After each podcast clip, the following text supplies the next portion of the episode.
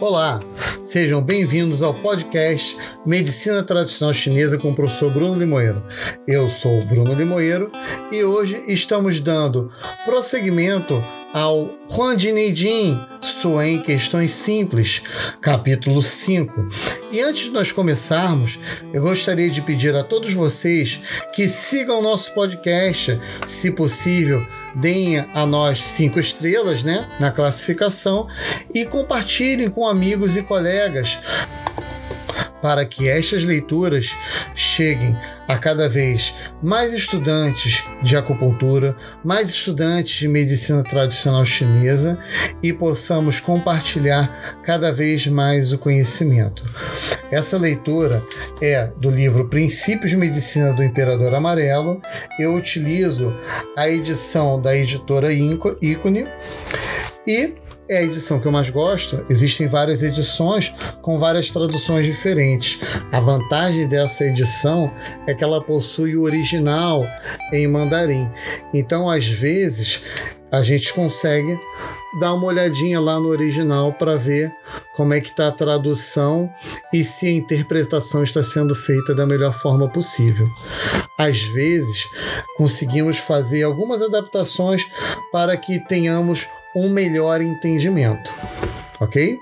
Então vamos começar.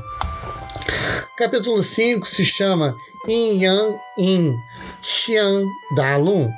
Significa a relação de correspondência entre o Yin e o Yang no homem e em todas as coisas e das quatro estações. Nesse capítulo, o Imperador Amarelo ele continua discorrendo sobre é, as relações da natureza e das quatro estações com o homem, dessa vez um pouco mais profundo, relacionando também aos cinco elementos e aos estados patológicos. Então, vamos lá. Disse o Imperador Amarelo: o Yin corresponde à falta de movimento e sua energia simboliza a terra. O Yang corresponde ao movimento de sua energia e simboliza o céu. Portanto, o Yin e o Yang são os caminhos da terra e do céu.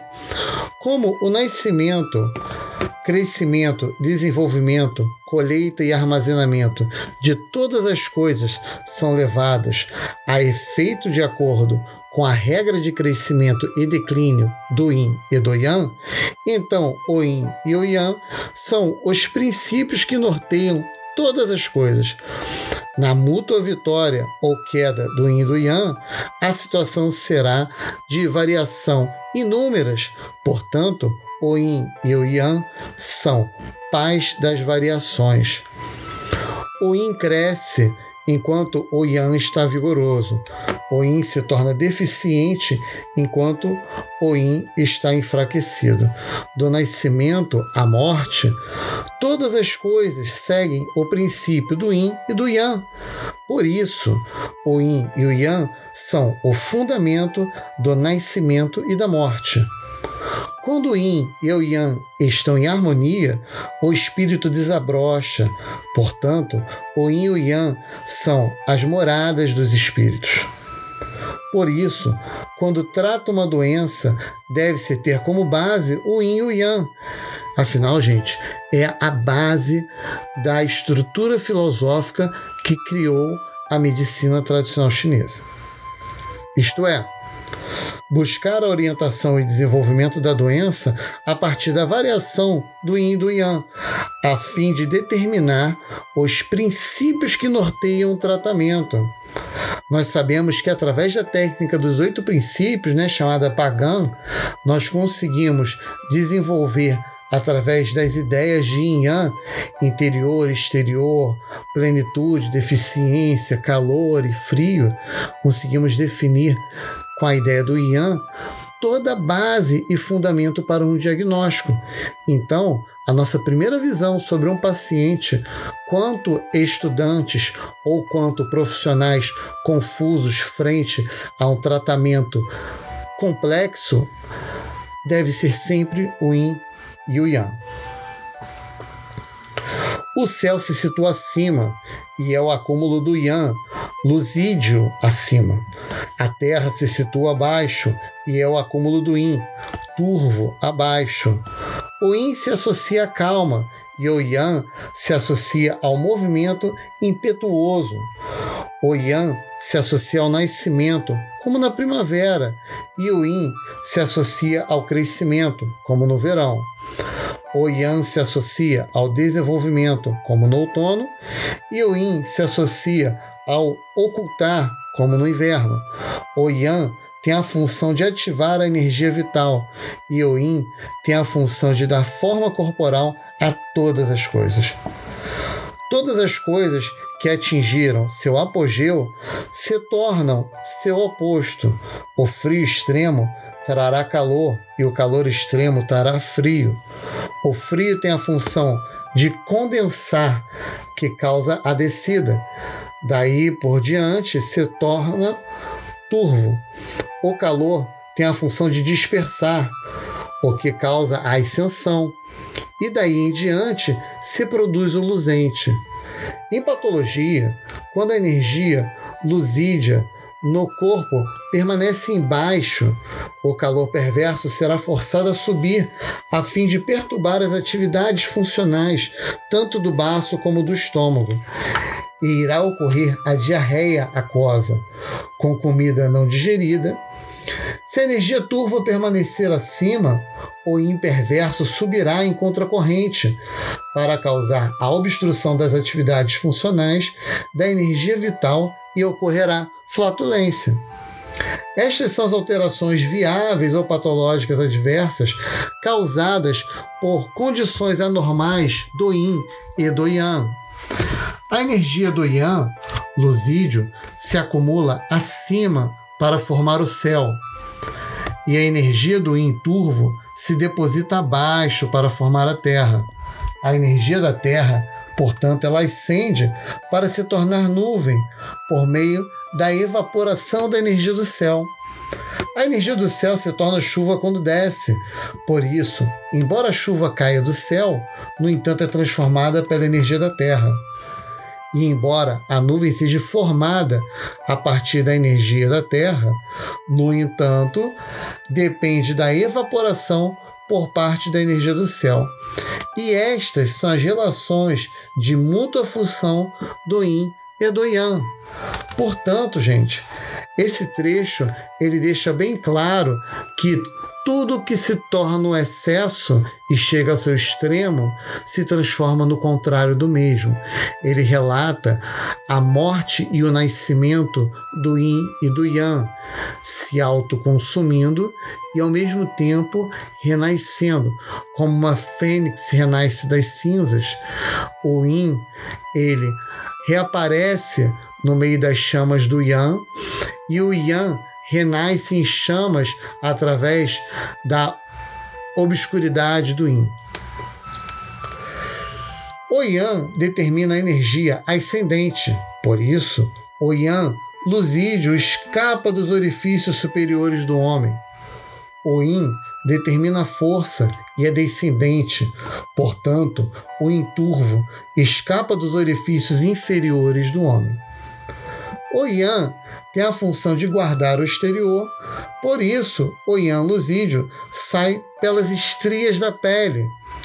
O Yin tem a função de tomar conta do interior, portanto, o Yin turvo se movimenta internamente pelas cinco vísceras. Como todos os Yangs fundamentam os quatro membros, portanto, o Yang luzídio reforça os quatro membros.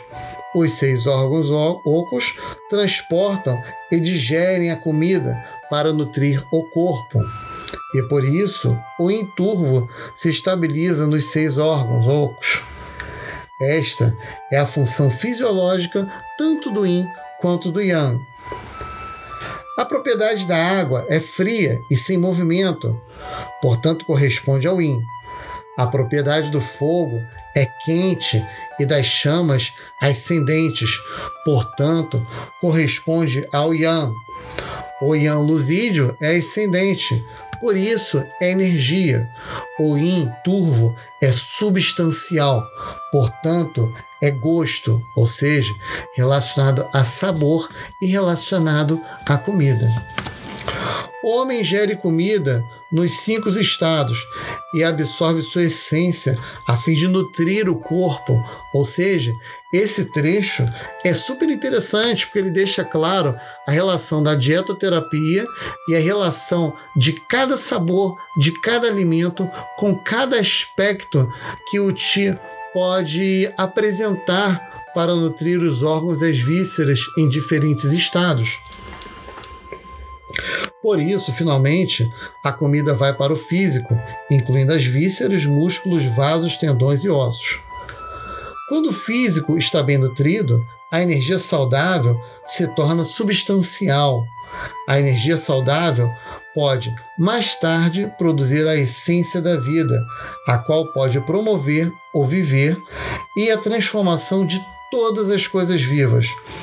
O surgimento da essência da vida depende da energia saudável e a aparência física depende da comida, ou seja, do gosto. A comida, quando digerida e transformada, vira essência de vida, essência dos alimentos, tá? Pós-celestial, que pode finalmente substanciar o físico. Por isso, o gosto pode nutrir o físico. Se os cinco sabores forem ingeridos em excesso, isso irá lesionar o físico. Por isso, a energia pode promover o surgimento da essência. Mas se a energia se torna superabundante, pode acabar por ferir a essência. Quando a essência do sangue for abundante, pode ser ativada para se tornar energia. Mas quando os cinco sabores forem ingeridos em excesso, de forma a lesionar o físico, a energia também será indiretamente ferida, Portanto, a energia pode ser lesada também pelos sabores, quando estes são ingeridos em horários inadequados ou até em excesso.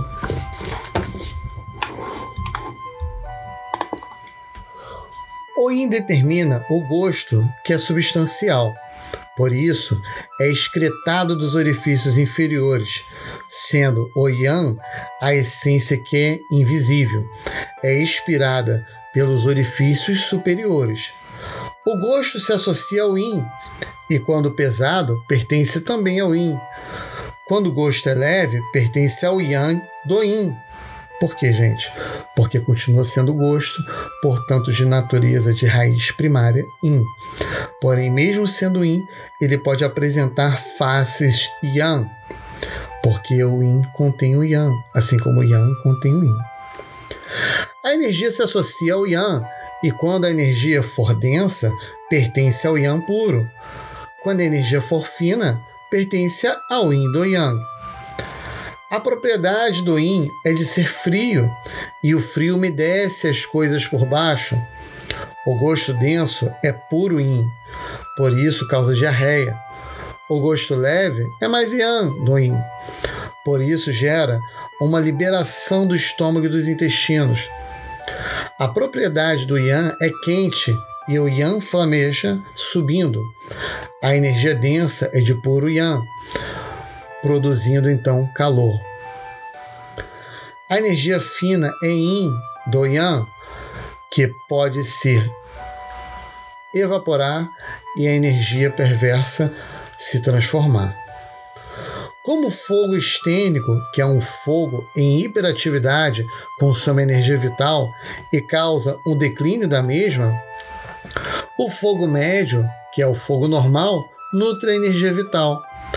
Por isso, torna a energia mais saudável e forte, desde que o fogo estênico consome a energia vital. Pode-se interromper a energia vital de uma pessoa e dispersá-la.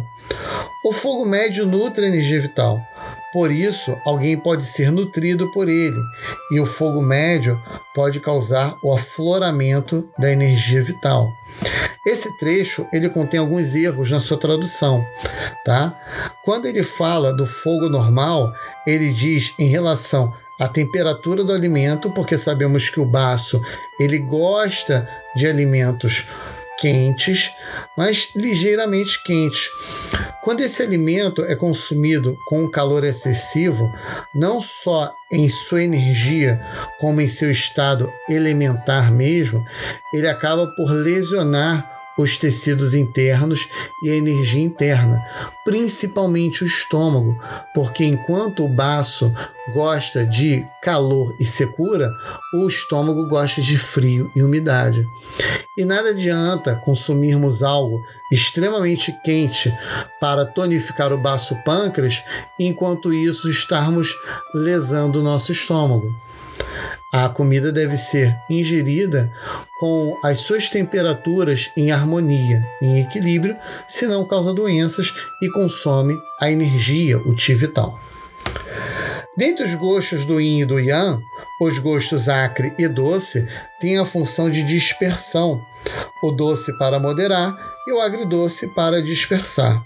Como falei para vocês, o acre ele consome umidade, né? ele resseca e o doce ele nutre. Portanto, o acre-doce ele tem uma função essencial em relação ao baço pâncreas, porque enquanto ele vai ajudar a drenar essa umidade por qualquer espécie de via, pelo rim, pelo pulmão, é, aliviando, eliminando através de sudorese, ele também vai utilizar o doce para tonificar o baço pâncreas, para não deixar acumular mais umidade. E se associa ao yang. Os gostos amargo e ácido têm como função causar vômito e a diarreia. O gosto amargo para a diarreia e o ácido como adstringente e o ácido amargo para o vômito e a descarga energética e fisiológica também. E se associam ao Yin. O Yin e o Yang, dentro do corpo humano, devem sempre ser conservados em equilíbrio. A superabundância de Yin causa enfermidades Yang, e a superabundância de Yang irá causar também enfermidades Yin. A superabundância de Yang trará consigo o calor perverso, e a abundância de Yin trará consigo o frio perverso. Mas as coisas irão se desenvolver na direção oposta quando se tornarem extremas. Por isso, o calor extremo pode causar frio, e o frio extremo pode também causar o calor. O frio é o yin perverso e o calor é o yang perverso. O yang produz a energia vital e o yin dá forma ao físico. Por isso, é o frio perverso que lesa o físico e o calor perverso que lesa a energia vital. Quando a energia de uma pessoa for ferida, seu canal energético estará bloqueado e irá causar dor. Quando o físico de uma pessoa estiver ferido, seus músculos estarão cheios de grumos e causarão inchaços, né? ou seja, nódulos. Portanto, quando primeiro o paciente sofrer de dor e depois padecer de inchaço, isso se deve à enfermidade da energia vital, que fere o físico, quando o paciente sofrer primeiro de inchaço e depois tiver dor, isso se deve a um dano físico que afeta a energia vital.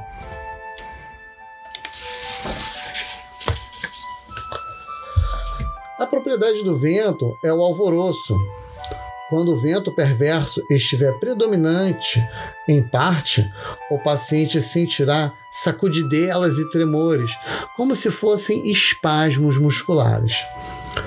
Quando o calor perverso estiver predominante em parte, estará estagnado no interior e ferirá os músculos, causando inchaço, ou seja, dores e inflamações articulares.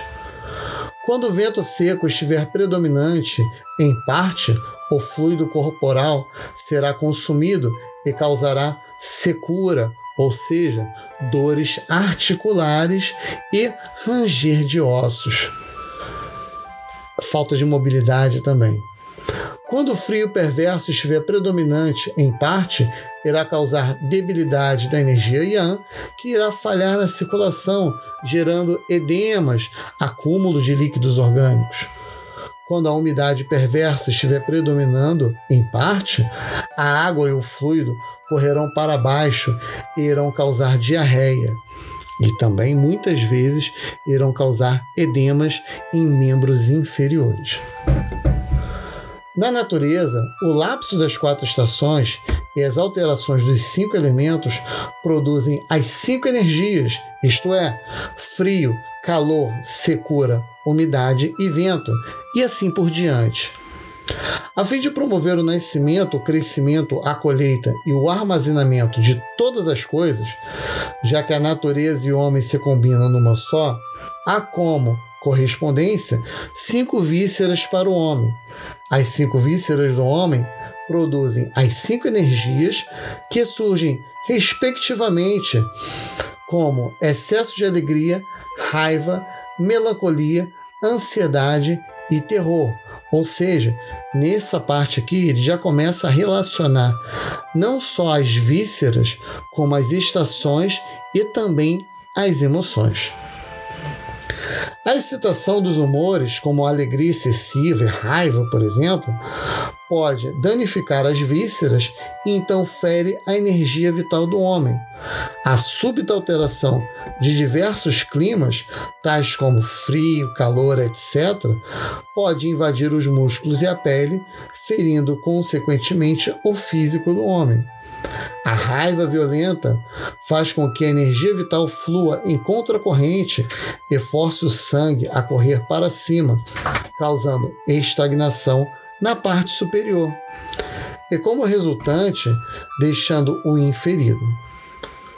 O excesso violento de alegria faz com que a energia vital se infiltre em sentido descendente e, como resultado, o yang será ferido, ou seja, o excesso de alegria dispersa a energia do coração. Quando o vento perverso ataca o cérebro, o sangue sobe juntamente com a energia para fazer com que os canais e vasos se encham de sangue. Quando o sangue estiver transbordando, irá ocorrer uma semi-paralisia. Aqui ele deixa bem claro, né, as hipertensões arteriais e a relação dela com os ataques isquêmicos e os ataques hemorrágicos encefálicos, ou seja, AVCs.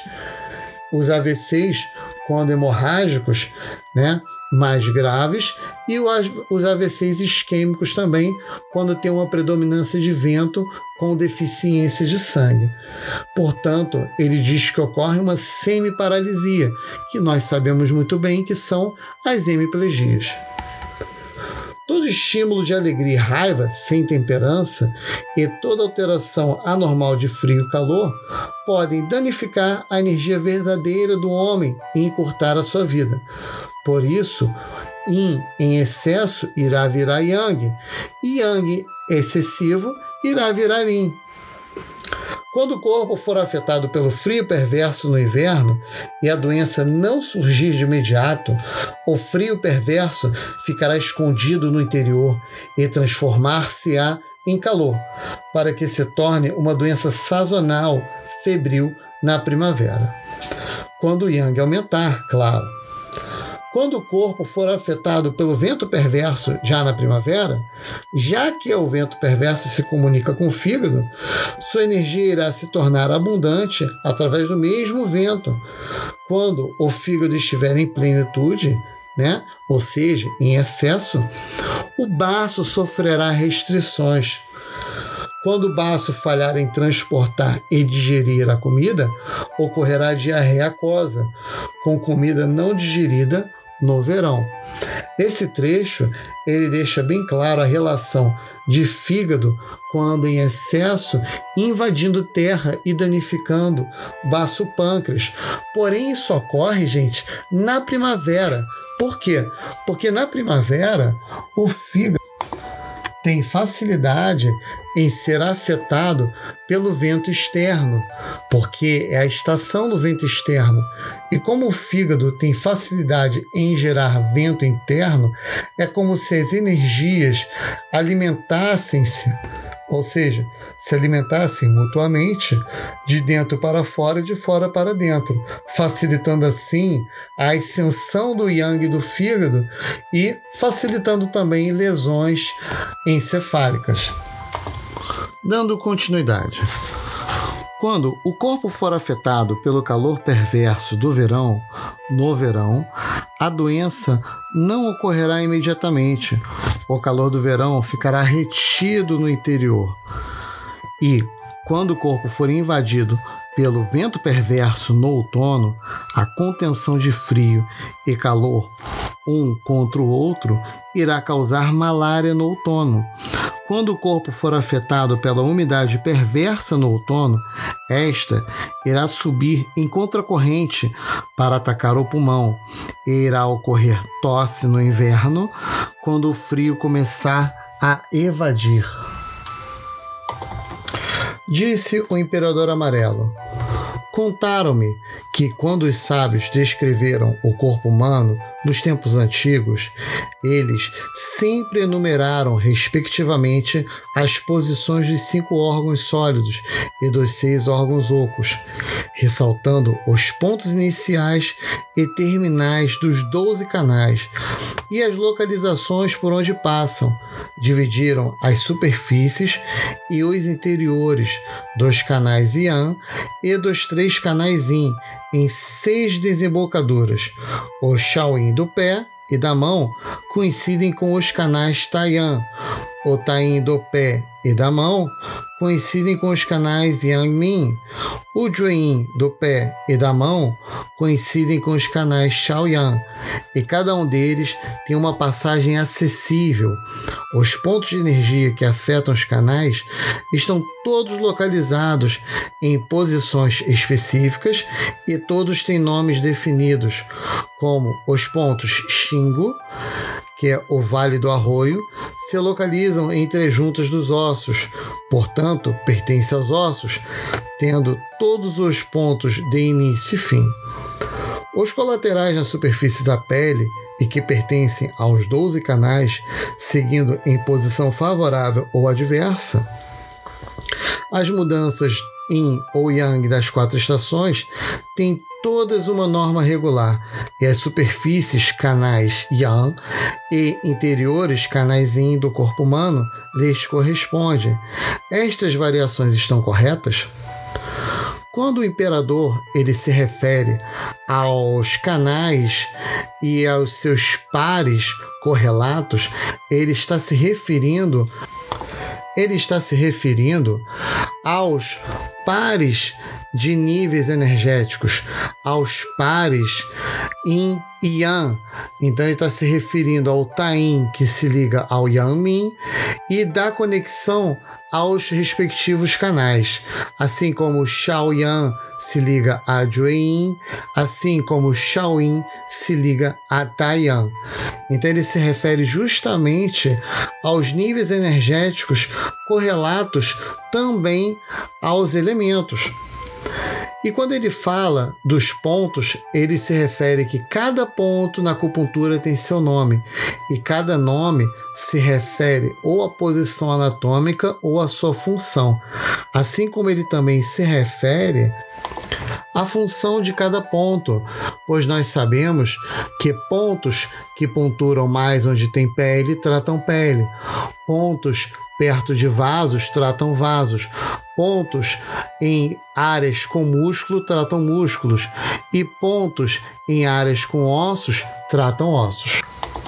Para isso, Tibor respondeu: O leste corresponde à primavera, quando a energia Yang começa a gerar, já que a energia Yang ascende e se dispersa para virar vento, portanto, o leste produz o vento. O vento com que a madeira floresça, por isso, o vento produz a madeira. A madeira é um dos cinco elementos e gera ácido de acordo com a energia da terra, e gera o fígado de acordo com a energia da madeira. Portanto, o ácido produz o fígado, o fígado mantém os tendões, por isso o fígado produz os tendões. Como o fígado é produzido pelos tendões e o fígado se associa à madeira, e a madeira pode produzir fogo, portanto, os tendões geram o coração e o coração corresponde ao fogo. A energia do fígado se comunica com os olhos, por isso, o fígado determina a condição dos olhos. O céu possui seu efeito sutil no desenvolvimento, e o homem tem suas formas de se adaptar às variações do yin e do yang. E a Terra tem sua função de ativar o crescimento de todas as coisas sobre a Terra. E já que o crescimento de todas as coisas é ativado, são produzidos os cinco gostos durante o percurso de adaptação da alteração de todas as coisas que a sabedoria produziu, e sob o efeito sutil do desenvolvimento que é a deidade produziu. A deidade, ou seja, a divindade, se encarregava dos ventos no céu, se encarrega da madeira na terra, toma conta dos tendões no corpo humano e toma conta do fígado e das cinco vísceras. A cor dos bosques é verde. Quanto aos cinco matizes, o Jue, que é o terceiro tom, quanto aos sons, é estridente na variação, é domínio. Os olhos são os orifícios do fígado, o gosto do fígado madeira é ácido. A emoção do fígado é a raiva. A raiva excessiva pode lesar o fígado, mas a tristeza pode sobrepujar a raiva. A tristeza é a emoção dos pulmões e o metal domina a madeira. O vento em excesso irá lesar os tendões, mas a secura pode sobrepujar o vento. A secura corresponde ao metal e o metal domina a madeira. O excesso da ingestão de ácido poderá lesar os tendões, mas o picante pode dominar a acidez. O picante corresponde ao metal e o metal domina a madeira. E assim Tibô continuou. O sul corresponde ao verão, e o calor é gerado na terra a partir do fogo no verão. O fogo pode ser transformado em amargor que é o gosto do coração. A terra é o sintoma da tendência para o coração. Por isso, o coração se associa à língua. Nos seis climas, no céu, o sul é quente. Nos cinco elementos de terra, madeira, fogo, terra, metal e água, é o fogo. No corpo humano, é canal. Nas cinco vísceras, coração, fígado, baço, pulmão e rim, é o coração. Nos, nas cinco cores, verde, vermelho, amarelo, branco e preto, é o vermelho. Nos cinco tons é Zi, que é o quarto tom. Nos sons é o riso. Nas variações de emoções é a melancolia. Nos orifícios é a língua. O gosto é o amargo. Nas ações emocionais é o excesso de alegria. Uma alegria excessiva pode lesar o coração, mas o terror pode sobrepujar a alegria. O terror é a moção dos rins e a água pode deter o fogo.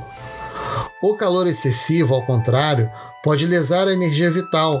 O fogo estênico consome a energia vital. O frio pode sobrepujar o calor. A água fria pode sobrepujar a energia do fogo. O amargor é o gosto do fogo, e seu excesso também pode consumir a energia, e o salgado pode sobrepujar o amargor. O gosto dos rins é salgado, e a água pode restringir, controlar o fogo. O central corresponde à terra, que produz o úmido, e este é invisível, e a terra é visível. Já que as coisas visíveis são produzidas a partir das invisíveis, portanto, a umidade produz a terra. A terra se associa à propriedade. A colheita na propriedade gera o doce, portanto, a terra produz o doce. O baço controla os músculos. O baço, terra, produz o pulmão, metal. A boca é o orifício do baço, portanto, o baço se associa à boca. Nas seis espécies de clima no céu, o centro é o úmido, e nos cinco elementos sobre a terra é a terra. No corpo humano são os músculos, nas cinco vísceras é o baço, nas cinco cores é o amarelo, e nos cinco tons é gong, ou seja, o primeiro tom. Nos sons é o canto. Quando a energia se torna diversa, é o soluço. Nos nove orifícios é a boca, e nos cinco sabores é o doce. Nas emoções é a ansiedade. O excesso de ansiedade pode lesar o baço, mas a raiva pode sobrepujar a ansiedade. A raiva é a emoção do fígado e a madeira pode dominar terra. O excesso de umidade pode lesar os músculos, mas o vento pode sobrepujar a umidade. O vento se associa à madeira e a madeira pode dominar a terra. O excesso de doçura pode lesar os músculos, porém o ácido pode sobrepujar o doce. O ácido se associa à madeira e a madeira pode dominar terra. O oeste corresponde a secura metal. Portanto, o oeste produz a secura, e a secura é invisível e o metal é visível. E já que as coisas visíveis são produzidas das invisíveis, assim como nós vimos em terra, portanto, a secura produz metal. O gosto do metal é o picante, portanto, o metal produz o picante. O pulmão se associa ao metal e por isso o picante produz o pulmão. O pulmão determina a condição dos pelos e da pele, portanto, o pulmão metal produz os pelos e a pele. O pulmão metal produz os rins, ou seja, água. Portanto, os pelos e pele produzem os rins. Os orifícios do pulmão é o nariz, por isso o pulmão se associa ao nariz. Nas seis espécies de clima do céu, o oeste é a secura. Nos cinco elementos sobre a terra é o metal. No corpo humano, se associa com os pelos e a pele. Nas seis cores é o branco. Nas cinco vísceras é o pulmão. Nos seis tons é shang, o segundo tom. Nos sons é o choro. Quando a respiração é adversa e a tosse, nos nove orifícios é o nariz. Nos cinco sabores é o picante. Nas emoções é a melancolia. E a melancolia excessiva pode lesar o pulmão. Mas o excesso de alegria sobrepuja a melancolia. O fogo pode dominar o metal.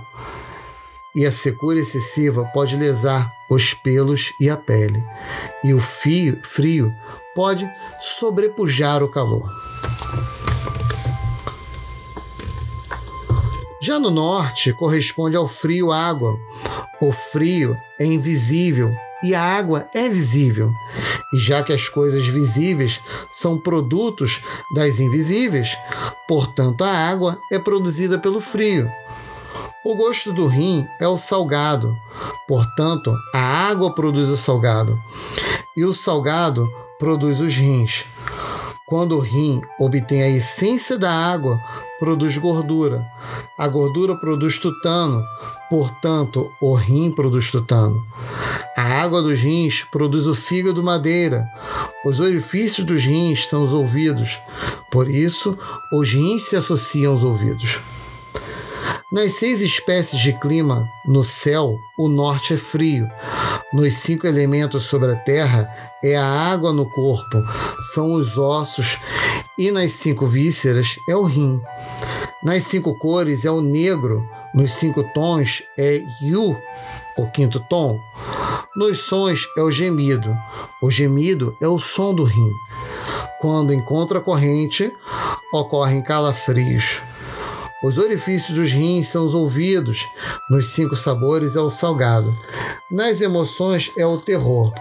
O terror excessivo pode lesar o rim, mas a ansiedade pode sobrepujar o terror. Afinal de contas, a terra domina a água. O frio excessivo pode lesar os ossos e a umidade pode sobrepujar o frio.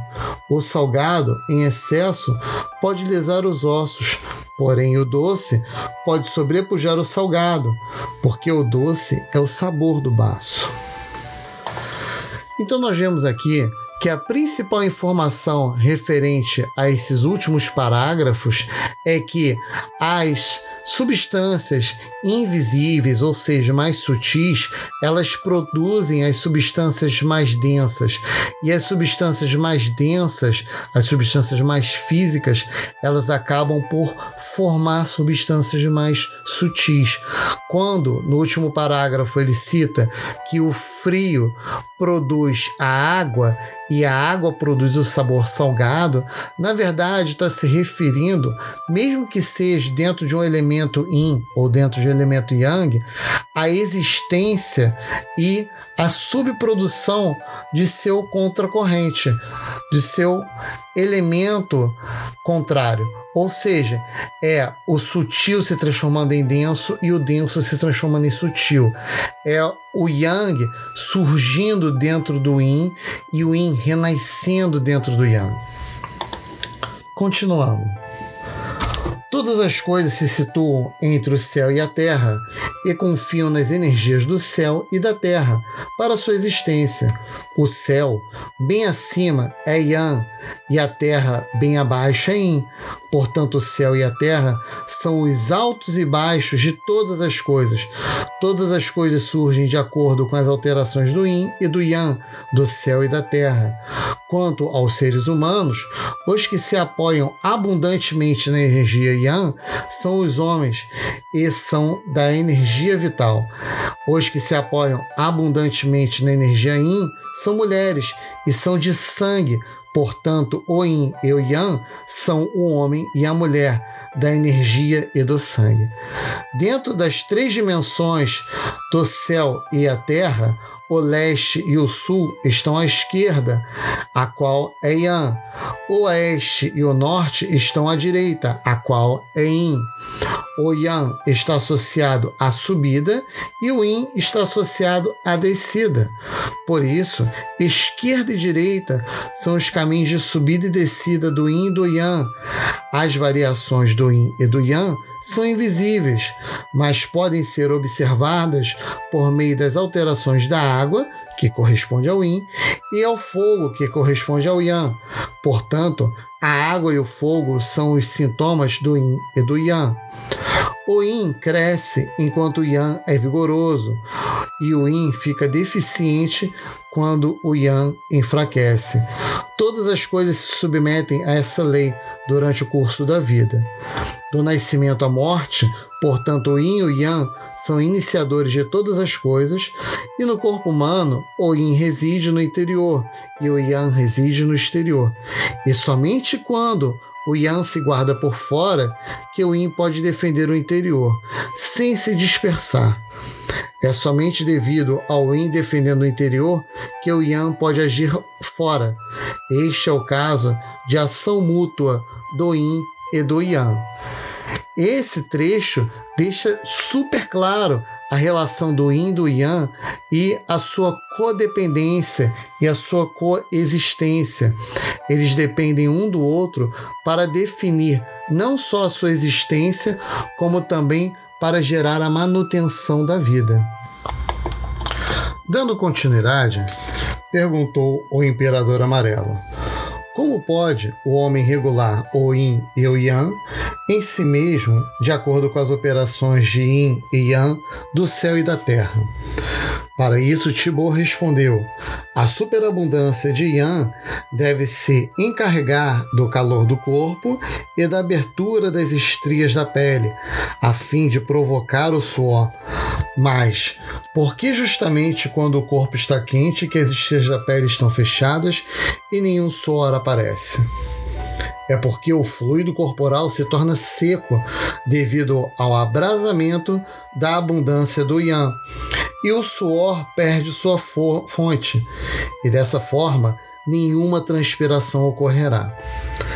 A secura do fluido corporal também se evidencia pelo ressecamento dos dentes frontais, quando a energia yang é superabundante em parte, fará com que o paciente se fadigue rapidamente, curvando-se continuamente e erguendo a cabeça. Quando o calor perverso está estagnado dentro do corpo, fará com que o paciente fique irritadiço e deprimido. O calor excessivo também pode provocar plenitude no abdômen do paciente. Estas são enfermidades fatais devidas à superabundância parcial do yang e mesmo do yang puro sem. Se esta espécie de enfermidade for encontrada no frio do inverno, o paciente ainda pode sobreviver com dificuldade. Mas se ocorrer no verão, o paciente irá morrer com certeza. Quando a energia yin do paciente estiver parcialmente superabundante, sua energia yang deve estar deficiente e sua energia wei né, o Ti de defesa, estará enfraquecida. Por isso, suas estrias da pele se tornam frouxas, seu corpo transpira e este frequentemente se sente desassossegado e até entra em coma. O paciente pode também sentir plenitude no abdômen, devido à estagnação do frio perverso. Estas são as enfermidades fatais da superabundância parcial de energia yin quando a energia yang está sendo cortada. Neste caso, o paciente ainda pode sobreviver com dificuldade quando a enfermidade ocorre no inverno, mas irá certamente morrer quando a enfermidade ocorrer no verão. As colocações acima mostram os sintomas de alterações patológicas do desequilíbrio do yin e do yang. Existe uma forma patológica chamada dissociação do yin com o yang, onde fica mais clara esses padrões que foram apresentados agora por Thibaut, devido à resposta que o Imperador Amarelo fez. Essas dissociações do Yin com o Yang significa que o Yang está tão forte que ele consumiu o Yin, ou que o Yin foi tão pouco nutrido que ele não conseguiu suportar o calor vazio que tava, está sendo promovido pelo Yan, e vice-versa. Portanto, quando a distância entre o Yin e o Yang se torna muito grande, é mais difícil manter a estabilidade do Ti. E perguntou o Imperador Amarelo: Porém, como regularizar apropriadamente as energias do Yin e do Yang? Tibo respondeu: Se alguém puder regular o Yin e o Yang de acordo com as regras fisiológicas das sete desvantagens e das oito vantagens do homem e da mulher, haverá promessa de longevidade. E se não puder fazê-lo apropriadamente, envelhecerá cedo. O Tiangui que é a substância que se origina da essência renal necessária à regulagem do crescimento e da reprodução, do homem se esgota com a idade de 64 anos, ou seja, oito ciclos de oito anos. Quando ele está com 40 anos, ou seja, cinco ciclos de oito anos, só resta metade de sua energia yin e seu modo de agir no dia a dia enfraquece quando ele está com 50 anos, seu sangue e energia declinam e seu corpo se torna deselegante. Como a essência e o sangue são insuficientes para nutri-lo, seus olhos e ouvidos já não são afiados. Com a idade de 60 anos, aproximadamente aos 64, oito ciclos de oito anos, seu Tiangui se esgota, seus rins declinam ele se torna impotente. A energia dos rins é a energia primordial verdadeira quando declina as energias dos órgãos sólidos e ocos enfraquecerão e já não poderão nutrir mais os nove orifícios e não estarão mais disponíveis. Já que a energia yang está enfraquecida e que a energia yin acima está superabundante, isso faz com que lágrimas aflorem. Este é o caso em que alguém falha em regularizar o yin e o yang apropriadamente, causando o envelhecimento precoce. E daí entendemos algumas patologias que apresentam no homem durante a terceira idade, como a incontinência urinária, a urgência urinária, levantar muito à noite para fazer xixi e até ficar com muito sono ou adormecer com facilidade ao longo do dia. Dando continuidade. Por isso, quando alguém sabe como regular o yin e o yang apropriadamente, irá tornar seu corpo forte e o seu corpo tornar-se-á decrépito e senil, quando não souber como regulá-lo. Todas as pessoas retiram seu sustento das energias do céu e da terra, mas algumas delas vivem uma vida longa e algumas morrem cedo, devido às diversas formas como protegem a saúde. Isto porque um homem sábio pode preservar sua saúde antes da senilidade, enquanto que um ignorante só pode descobrir o fato após a senilidade ter ocorrido. Por isso, o homem sábio pode permanecer constantemente forte e ter essência e sangue suficientes para guardar, enquanto que o ignorante tem sempre muito pouca essência e sangue.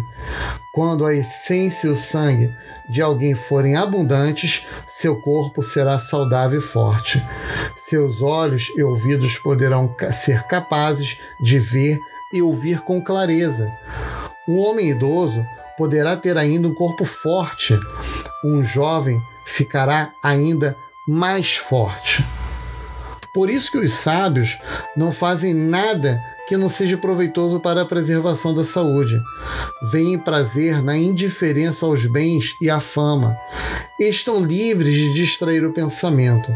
Seguem seu coração quando este deseja ficar à vontade e se apraz no estado de não ter desejo, para que sua vida possa ser infinita e tão duradoura quanto os céus e as terras. Esta é a forma dos sábios de preservar a vida.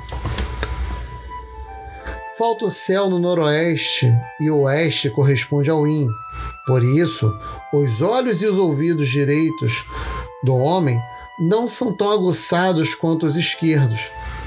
A terra não é plena no sudeste e o leste é Yan. Por isso, a mão e o pé esquerdo de um homem não são tão fortes quanto os da direita. Isso é para mostrar que o corpo humano imita o céu e a terra e que não são perfeitos. O imperador amarelo perguntou: Por que é assim? E para isso Tibor respondeu: o leste corresponde ao Yan. Quando tanto o Yan quanto a sua essência estão em cima, a parte de baixo do corpo deverá estar debilitada, tornando os olhos e os ouvidos acurados, mas retirando a destreza das mãos e dos pés. O oeste corresponde ao Yin. Quando tanto o Yin quanto a sua essência se concentram embaixo, a parte superior deve estar debilitada, fazendo com que os ouvidos e os olhos não estejam tão acurados, mas que mãos e pés sejam ligeiros. Precisamente por causa dos fenômenos do Yin, Yang e da essência, que são superabundantes na parte superior ou na parte inferior do corpo, que isso faz com que o corpo fique superabundante em cima e débil embaixo, ou vice-versa. Quando se contrai o mal, podem ocorrer várias situações, tais como enfermidades na parte superior do yin e de sua essência, ambos permanecendo embaixo e causando debilidade na parte superior. A doença do lado direito é mais séria do que do lado esquerdo, pois a direita corresponde ao yin. E na parte inferior, as doenças do yang e a sua essência, ambas permanecendo em cima, a fim de causar debilidade na parte de baixo. A doença do lado esquerdo é mais séria do que a do lado direito. A esquerda corresponde ao yang. Isso porque nos humanos, céu e terra não são perfeitos o dia inteiro. E a energia maléfica pode levar vantagem da debilidade a fim de se instalar. A razão pela qual céu e terra podem ser os pais de todas as coisas é que o céu tem sua energia invisível, refinada, e a terra tem sua substância visível. O céu tem oito termos para designar o tempo climático, isto é, o início da primavera, equinócio da primavera, princípio do verão, solstício do verão, princípio do outono, equinócio do outono, início do inverno e solstício do inverno. E a Terra tem a distribuição dos cinco elementos a fim de ser o princípio guia de todas as coisas, todas as mudanças do céu, da terra, do yin e do yang. Tem padrões regulares e todas as coisas aderem à lei regular do nascimento, crescimento, maturidade e de se recolher. Tanto esse parágrafo quanto o parágrafo anterior se refere à conformação dos cinco elementos e a manutenção da saúde em conformidade com os cinco elementos e com o momento em que a Terra vive.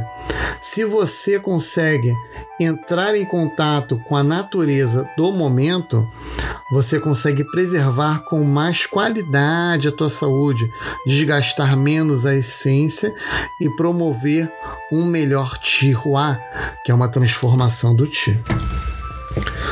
Somente um homem sábio pode seguir a lei da energia lúcida e leve do céu, a fim de nutrir sua cabeça que está acima e aprender com o fenômeno da energia turva da terra para nutrir seus pés que estão abaixo. No meio, ele pode regular seu comer e beber, seguir seus movimentos e somente para nutrir as cinco vísceras.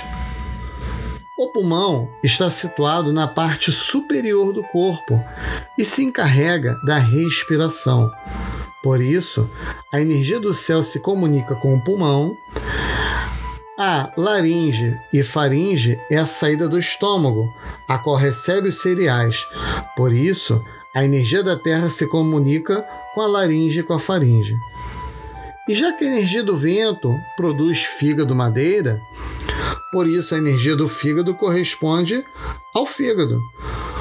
Como o coração está correspondendo, associado ao fogo, é o raio também que está associado ao fogo. Assim como nas gravuras que agradam, a energia do raio faz parte do coração, o baço se encarrega de transportar e dirigir os cereais. E por isso, a energia das substâncias essenciais do cereal se comunica com o baço. O rim é sólido, de água, por isso a energia da chuva pode orvalhar os rins. Portanto, os seis canais de um homem são como os rios em circulação, e o estômago e o intestino, que detêm os cereais, são como mares que contém tudo. A energia refinada da água se conecta com os orifícios superiores e a energia turva da água se conecta com os orifícios inferiores, já que lágrima mucosa nasal, saliva, urina e excrementos, todos pertencem à água. Dessa forma, os orifícios são como o fluxo da água. Então, nesse trecho, ele deixa claro a relação dos orifícios, da hidratação e da expurgação de substâncias, né? E a sua relação com o Yin com o Yang. Como o Yang é mais sutil e se manifesta em cima, a forma com a qual a água se manifesta nos orifícios superiores é mais sutil, enquanto nos orifícios inferiores, que correspondem ao Yin, a água se manifesta de forma mais turva, mais densa. Tome o Yin e o Yang do céu e da terra para fazer uma analogia com o Yin e o Yang do corpo humano. Quando o yin e o yang da terra se combinam, viram chuva. Quando a energia vital e o sangue de um homem se unem, fazem suar. Por isso, O suor do homem é chamado de chuva, e a energia Yan circula pelo corpo todo, é a energia do vento, que se espalha pela terra. Por isso, a energia do homem é chamada de vento do céu e da terra. A energia do temperamento violento no homem é como o rimbobar de um trovão, e a energia em contracorrente se parece com a ascensão do Yang. A atividade vital de um homem tem sua estreita semelhança com a energia do céu. Ao se tratar uma doença, deve-se seguir a lei e a disciplina do céu e da terra. Senão, a atividade vital do paciente pode ser prejudicada, ocorrendo imediatamente uma calamidade, ou seja, a quebra do ciclo de geração e de dominância dos cinco elementos. A chegada de um vento perverso é como uma súbita chuva torrencial ou uma tempestade repentina. Quando a invasão do vento perverso, ele penetra em primeiro lugar a pele e os pelos. Se o vento perverso não for tratado a tempo, irá depois invadir os músculos e por isso é o músculo que deve ser tratado em seguida. Se o músculo não for tratado a tempo, o vento perverso irá invadir em seguida os tendões e os canais. Portanto, depois devem ser tratados os tendões e os canais. Se os tendões e os canais novamente não forem tratados a tempo, o vento perverso irá invadir as cinco vísceras, sendo difícil antecipar o efeito de cura, sendo a probabilidade de sobrevivência do paciente de somente 50%. E por esse motivo, a energia perversa do céu invade com frequência o corpo humano, primeiro a partir do exterior, indo depois para o interior, primeiro em superfície, depois em profundidade. E finalmente aos cinco órgãos sólidos. Quando a comida e a bebida de temperatura imprópria são levados ao estômago e ao intestino, isso pode lesar os mesmos. Portanto, a comida pode lesar os seis órgãos ocos. A umidade perversa no corpo após a invasão fará com que a energia Wei e a energia Yin ou seja, a energia defensiva e a energia nutritiva, deixem de agir corretamente e lesem a pele, os músculos, os tendões e os canais. Portanto, gente, devemos prestar muito cuidado, tá? De como estamos nos sentindo e o que ingerimos concomitante. Se estivermos apresentando sinais de invasão de vento frio externo, por favor, não se alimentem de comidas frias e que promovam agitação do vento. Se estivermos absorvendo comidas úmidas e estivermos apresentando quadro de umidade, irá piorar o quadro. Então, tem que ingerir a comida numa situação patológica de acordo com a situação patológica, ou seja, o contrário de sua energia, para que facilite a sua drenagem e a sua eliminação. Dessa forma, Aquele que for bom no tratamento por acupuntura deve conhecer os princípios do Yin e do Yang. Como o Yin e o Yang, a energia vital e o sangue, os canais e os colaterais estão ligados uns aos outros. O perverso que invade o Yang pode ocorrer da mesma forma no Yin. Por isso, no tratamento acupuntural, né, nome bonito, o perverso no Yan pode ser retirado por meio do Yin. O perverso que invade o Yin pode ocorrer da mesma forma no Yan. Portanto, o perverso no Yin pode ser eliminado através do Yan. Pelo mesmo motivo, a doença do lado esquerdo pode ser tratada a partir do lado direito e vice-versa. Isso nós vemos em vários trechos do princípio de medicina do Imperador Amarelo, né? Que ele cita que o lado esquerdo trata com o lado direito, a parte de cima trata a parte de baixo, o superficial trata o profundo, as costas trata a frente e tudo isso vice-versa, né? é o princípio do método balance também. Para quem está ouvindo aí e conhece, nós trabalhamos justamente assim. A resposta é muito mais eficiente.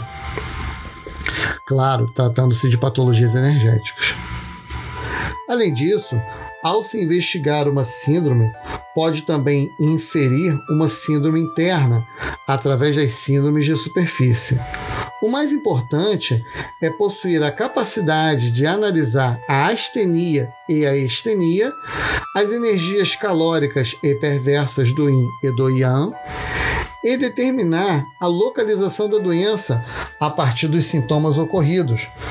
Quando um médico pode diagnosticar de maneira apropriada, conforme os princípios do Yin e do Yang, a fim de saber se a doença é séria ou passageira, o paciente não será exposto ao perigo de um diagnóstico errôneo.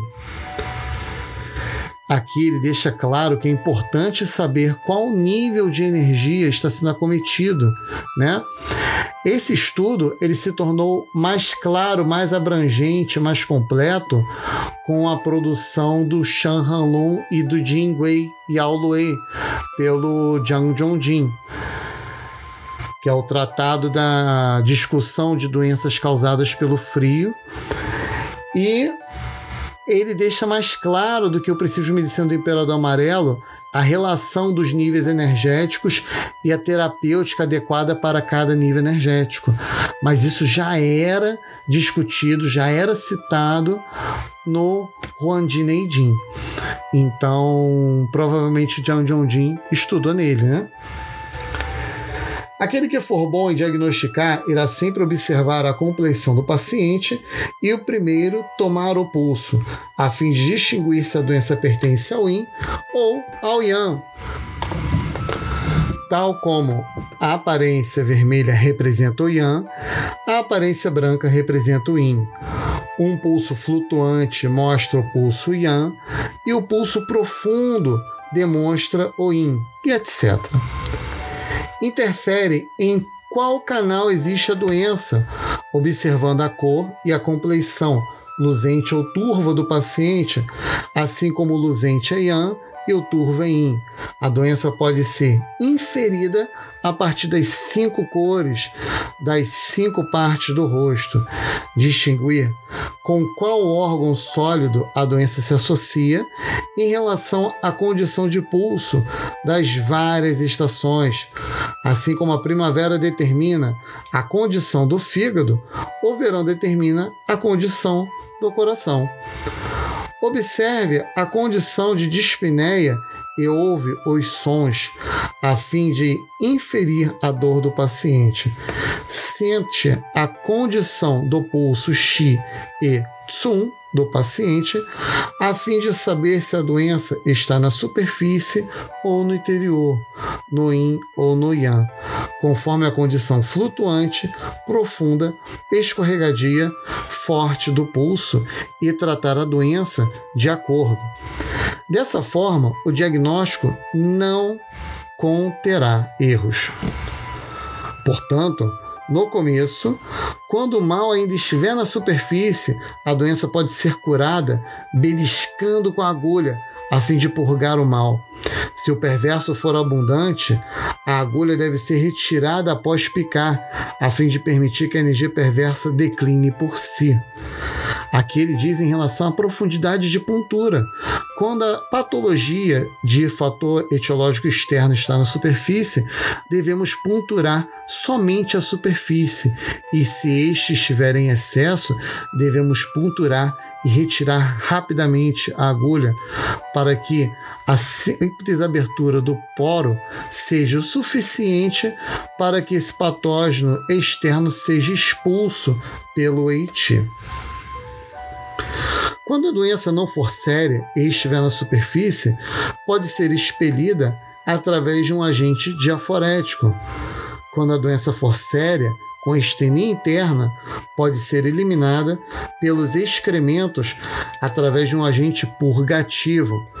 Quando a doença for causada por uma deficiência de energia vital e de sangue, os mesmos podem ser guia por meio de terapia com tônicos.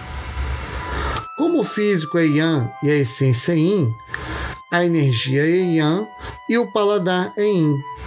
A deficiência física é um sinal de declínio do Yang, devendo ser aquecido com um gosto forte. A deficiência da essência mostra um declínio do Yin e deve ser reavivada através de remédios Qi Fen.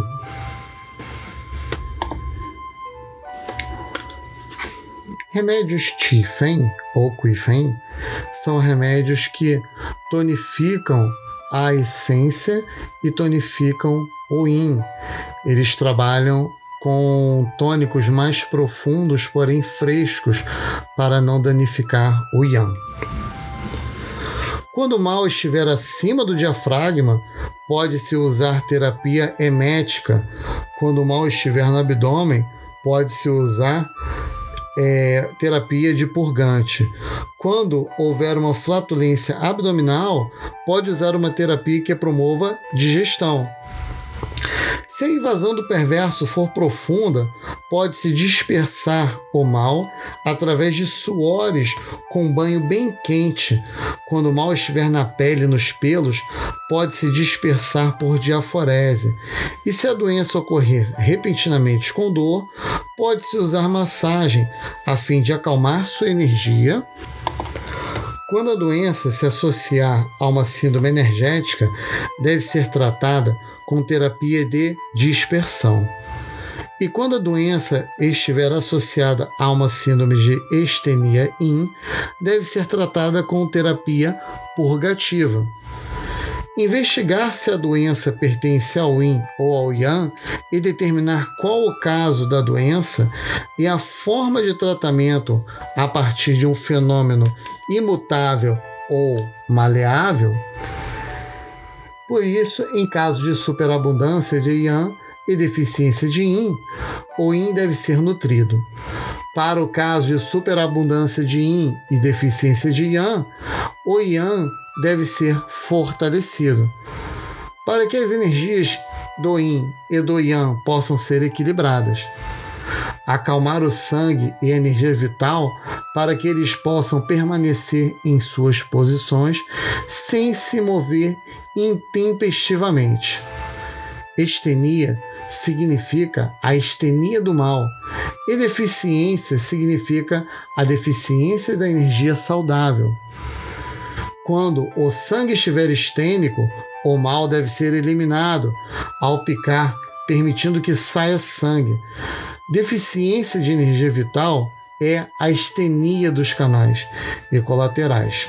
Portanto, a energia deve ser a partir do canal que não deve estar deficiente, a fim de suprimir sua deficiência. Ou seja, quando um canal está deficiente, não devemos estimular a energia do canal deficiente. Se temos uma deficiência no canal do baço pâncreas, não devemos estimular o canal do baço pâncreas, porque não tem ti nele. Devemos fazer com que o ti chegue até o canal do baço pâncreas, através de canais colaterais ou através de canais de mesmo nível energético ou de circulação de hora ou contrária de hora, enfim, devemos dar energia para que este canal, estando pleno, consiga se reorganizar energeticamente. E enfim, meus queridos, chegamos ao final deste capítulo. Esse capítulo foi um pouquinho longo, né? E um pouquinho cansativo, mas eu recomendo a vocês que escutem novamente com bastante calma, porque ele é riquíssimo em detalhes terapêuticos e com certeza vai ajudar muito vocês na prática clínica no dia a dia. Eu peço para que vocês sigam o nosso podcast, podendo dar cinco estrelas, eu agradeço muito, porque eu faço por amor, mas dá um trabalho da peste. então, aguardo vocês nos próximos episódios. Recomendem para os amigos e colegas e ativem os sinos de notificação para saberem quando sair novidades no podcast Medicina Tradicional Chinesa com o professor Bruno Limoeiro. Eu sou Bruno Limoeiro e até a próxima.